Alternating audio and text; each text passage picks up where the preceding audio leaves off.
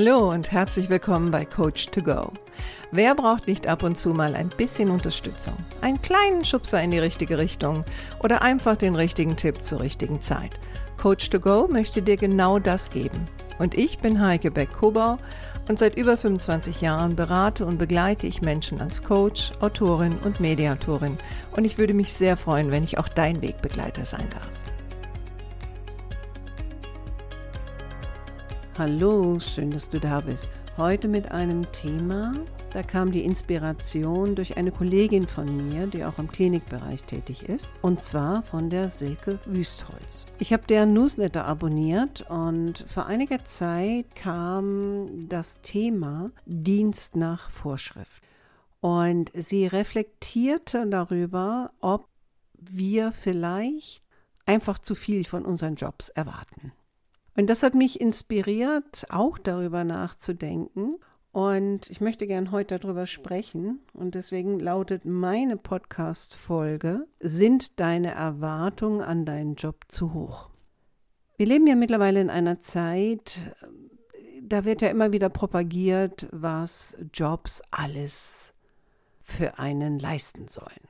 Also, dass sie sinnerfüllt sein müssen, dass sie einen zufriedenstellen müssen, ähm, dass man glücklich darin ist, ähm, dass man natürlich auch viel Geld verdient, dass man was ähm, Wichtiges tut und so weiter und so fort. Und das ist schon eine ganze Menge, ne? Also früher sind die Leute ja arbeiten gegangen, primär um Geld zu verdienen für ihren Lebensunterhalt um sich was Schönes in der Freizeit zu leisten oder überhaupt um ihre Freizeit auch zu gestalten. Und es war weniger das Thema, dass man so wahnsinnig hohe Ansprüche daran hatte, was ein Job darüber hinaus noch alles erfüllen soll. Und ich und auch Silke oder ich denke mal, dass das bei Silke auch so ist, aber bei mir ist das allemal so, bemerke seit ganz, ganz vielen Jahren, dass ich ganz viel mit Menschen zu tun habe, die ganz, ganz viel Zeit damit verbringen, darüber zu sprechen, wie unzufrieden sie sind mit ihren Jobs. Und die haben wahnsinnig viele Erwartungen an ihre Arbeitsstelle, an ihren Chef, an die Kollegen. Ähm, und, und Sinn und Zweck ist im Grunde genommen immer wieder, ähm, dieser Job diese Arbeitsstelle soll ganz viele Dinge für sie erfüllen, was weit darüber hinausgeht, dass ihre Leistung bezahlt wird. Das ist ja das eine und je nachdem, welchen Beruf man ist, verdient man mehr oder weniger, ist mehr oder weniger zufrieden. Aber die Tendenz ist doch immer mehr in Richtung, ein Job muss was ganz Tolles sein. Also nur dann, wenn es sinnerfüllt ist und wenn ich mich dort verwirklichen kann und wenn ich mit Leidenschaft daran gehe und so weiter, dann ist das ein richtig guter Job. Und ähm, in letzter Zeit habe ich manchmal so das Gefühl, wenn man dann noch am Strand arbeiten kann mit dem Laptop auf den Knien, dann ist das alles noch toller.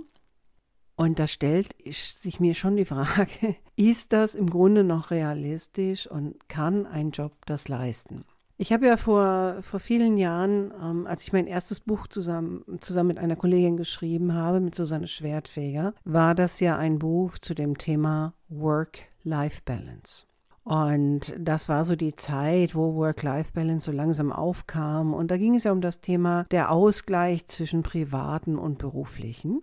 Und in diesem Buch haben wir damals äh, schon die These aufgestellt, vielleicht ist es gar nicht so sehr, dass äh, das Ziel ist, dass man weniger arbeitet, sondern dass man vielleicht anders arbeitet oder aber, dass man die Arbeit anders gestaltet oder gewisse Veränderungen am Arbeitsplatz vornimmt, um sich dann wohler zu fühlen oder ausgeglichener zu sein. Und ähm, das war damals, als wir uns damit auseinandergesetzt haben, das war ja noch weit vor New Work und diesen ganzen Konzepten, agiles Arbeiten und was jetzt alles so reinkommt. Das war ja noch weit davor. Wir haben das Buch ja im Jahr, hm, jetzt muss ich selber mal gucken, 2003. Wir haben dieses Buch 2003 publiziert und da haben wir uns schon mit dem Thema auseinandergesetzt, ähm, sich mal genauer anzuschauen, wofür man eigentlich arbeitet und ob wirklich das Thema ist, dass der Job, den man hat, ähm, nicht gut genug ist oder dass man ihn hinschmeißen muss oder dass er noch viel mehr erfüllen muss, sondern eher mal genauer hinzuschauen, ähm, was soll er denn bitte schön erfüllen? Ist das realistisch? Und inwieweit kann ich auch selbst vielleicht das ein oder andere verändern, sodass der Job mir mehr von dem erfüllt, was ich glaube zu brauchen? Und da war das ja noch lange nicht so, dass man darüber gesprochen hat, ne? dass, das, dass das etwas sein muss, was ähm, einen, einen immer glücklich und zufrieden macht, weil seien wir doch mal ehrlich, ehrlich, die Arbeit hat immer Bestandteile, egal welchen Job man hat. Selbst wenn es der Traumjob ist, dann gibt es immer Bestandteile in der Arbeit, die macht man nicht so gerne. Und die machen vielleicht gar keinen Spaß. Also bei mir wäre das jetzt zum Beispiel Buchhaltung. Ich, ich habe keine große Freude an Buchhaltung. Hätte ich die, wäre ich vielleicht Steuerberater geworden, bin ich aber nicht. Aber es ist Teil meines Jobs. Genauso wie bei mir jetzt Akquise Teil des Jobs ist. Ist das immer schön, sich Neins abzuholen und ähm, vielleicht der ein oder andere, der einem ablehnt gegenübertritt? Nein. Aber das ist auch Teil davon. Und ich konzentriere mich einfach nicht so sehr darauf. Ich habe aber das Gefühl, dass die Leute gerade heutzutage sich immer mehr darauf konzentrieren, was alles nicht stimmt mit ihrem Job und dass die einen Job so überfrachten mit Erwartungshaltung, dass eigentlich kein Job das erfüllen kann. Und sie selbst bleiben unzufrieden und unglücklich zurück. Und deswegen möchte ich heute in dieser Folge mal zurückgehen zu unserem Buch und aus dem Buch selbst mal eine kleine Checkliste rausnehmen, die äh, dir diese Checkliste vorstellen und so, dass du vielleicht mal drüber nachdenkst, bevor du jetzt die Idee hast, dass du diesen Job schmeißen musst oder dass der nicht gut genug ist oder bevor du noch weiter in deiner Unzufriedenheit vielleicht verharrst, wenn das so bei dir ist und du das Gefühl hast, du bist im falschen Job, vielleicht erstmal dich in Ruhe hinzusetzen und mal vielleicht mit Hilfe dieser Fragen, die ich dir gleich vorstellen werde, mal ein bisschen zu reflektieren, was soll dir dein Job eigentlich wirklich bringen? Also was ist das, was du wirklich von deinem Job brauchst? Ist das realistisch? Und natürlich auch die Frage, was kannst du tun, damit du das ein oder andere in deinem Job veränderst, sodass du mehr von dem bekommst, was du brauchst, anstatt immer von dem tollen Job zu träumen, der anscheinend irgendwo da ist und dich vielleicht in eine Situation begibst, wo du später dann entdeckst, naja, das war es ja irgendwie auch nicht, weil du einem Ideal hinterhergelaufen bist, einem perfekten Bild hinterhergelaufen bist. Und ich merke das ja auch so jetzt gerade im, im Klinikwesen, ähm, wo es ja auch diesen Personalmangel gibt, ob jetzt in der Pflege oder in der Ärzteschaft, ähm, was mir dann viele Führungskräfte auch äh, schildern und beschreiben, also die, die auch für Personalauswahl zuständig sind oder verantwortlich sind, die beschreiben mir dann auch, dass teilweise Leute kommen und die ein total überzogenes Erwartungsverhalten haben. Und ich rede jetzt nicht davon, dass, dass Kliniken gar nichts erfüllen können oder dass da alles schlecht ist, weil das stimmt nämlich auch nicht.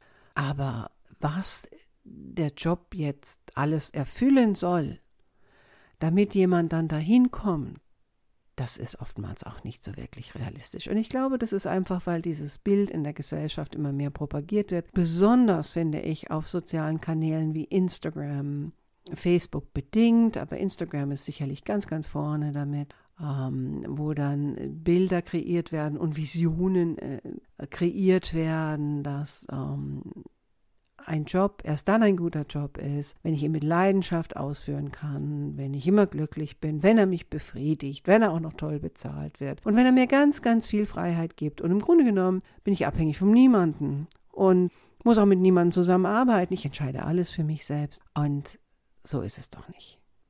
Vielleicht bin ich da auch ein bisschen altmodisch, das mag ja sein. Egal. Es ist mir ein Anliegen. und wer das anders sieht, kann mir ja auch gerne schreiben. Ich mag auch den Diskurs. Alles gut. Ja, also, wie kannst du für dich vielleicht herausfinden, was fehlt in deinem Job? Und dann vielleicht auch einen Weg finden, wie du das eine oder andere verändern kannst und ein bisschen mehr von dem bekommst, wovon du gerne mehr hättest, um dann in dem Job zu bleiben, in dem du vielleicht bist. Hier ist meine kleine Liste aus meinem ersten Buch Work-Life-Balance. So bringen Sie Ihr Leben wieder ins Gleichgewicht, geschrieben mit meiner Kollegin und Freundin Susanne Schwertfeger. Du arbeitest natürlich für das, was dir wichtig ist. Doch was ist das? In diesem Fall kreuz an, durchaus auch mit Mehrfachnennung, was dir in Bezug auf deine Arbeit wichtig ist. Also so haben wir es geschrieben, äh, in der Sie-Form, nicht in der Du-Form. Sieht man auch mal, wie weit wir gekommen sind, ne? vom Sie aufs Du. Ähm, was soll er bringen? Der Job. Wirtschaftliche Sicherheit. Und dann natürlich auch die Frage, wann bist du wirtschaftlich sicher? Soll es ein sicherer Arbeitsplatz sein?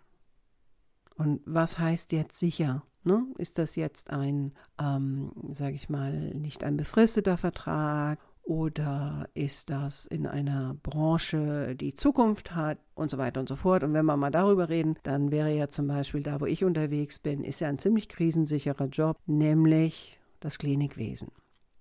Wobei die Entwicklung, die es jetzt in den letzten Jahren gegeben hat, die durchaus in die Richtung gehen, Kliniken zu reduzieren in Deutschland, ist vielleicht subjektiv empfunden das nicht mehr so ein sicherer Arbeitsplatz. Soll der Job dir Erfolgserlebnisse geben?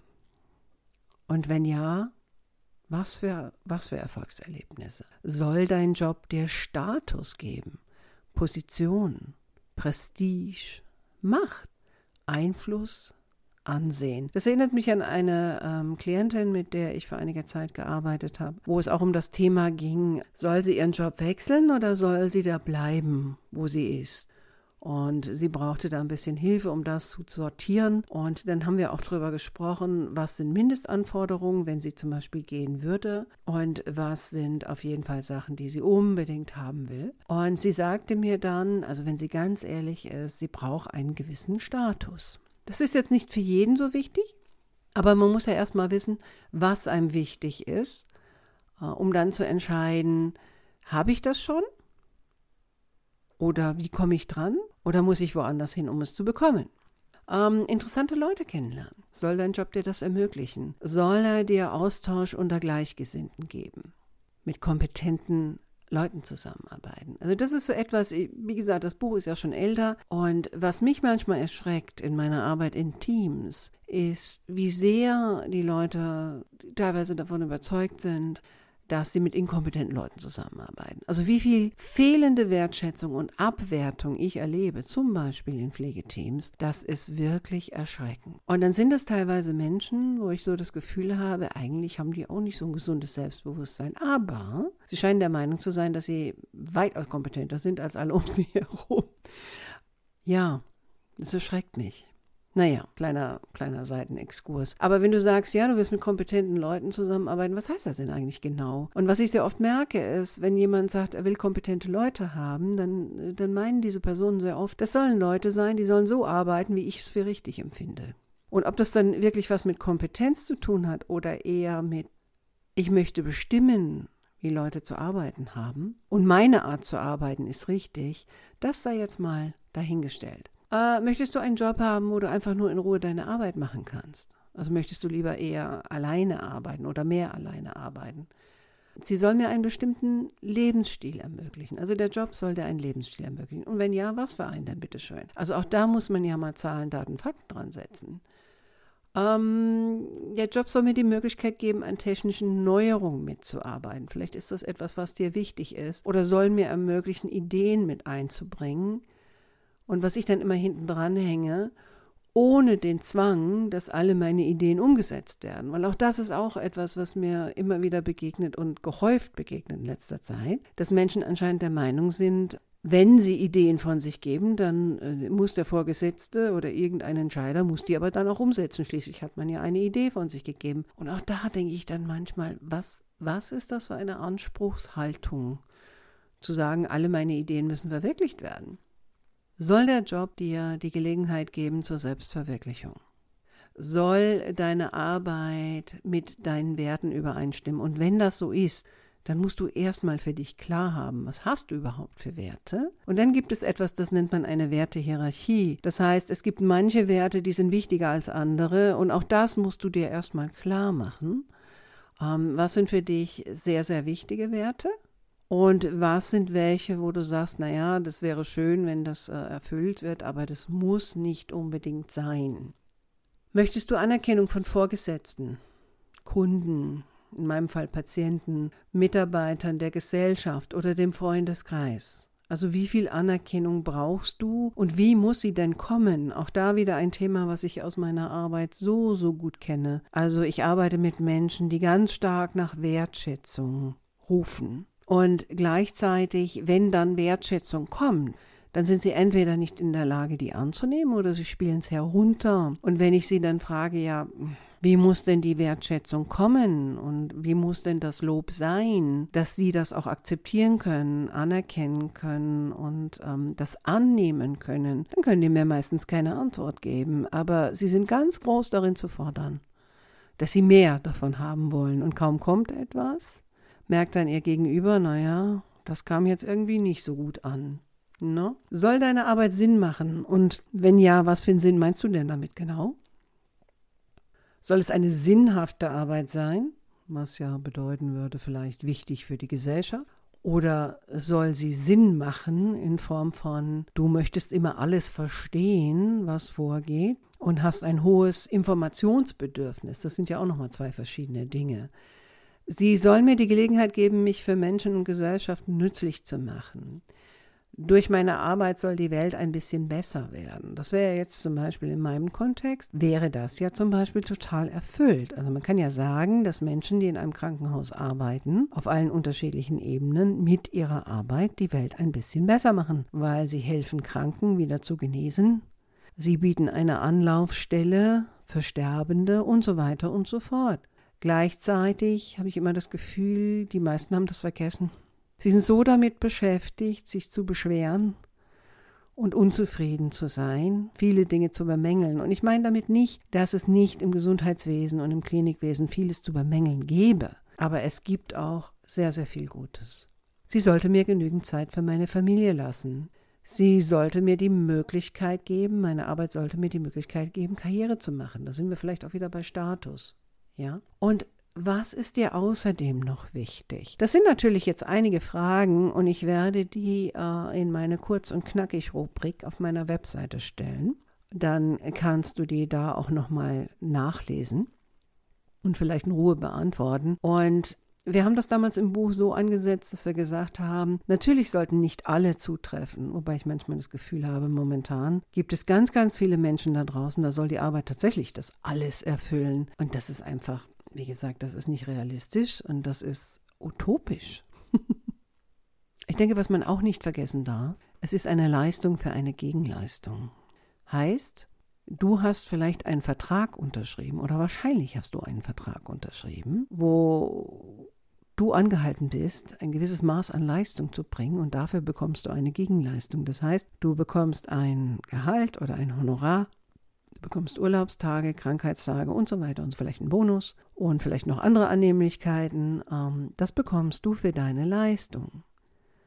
Und manchmal wäre es gut, dass man sich auch wieder daran erinnert, anstatt so viel Zeit damit zu verbringen, zu jammern, was alles nicht stimmt.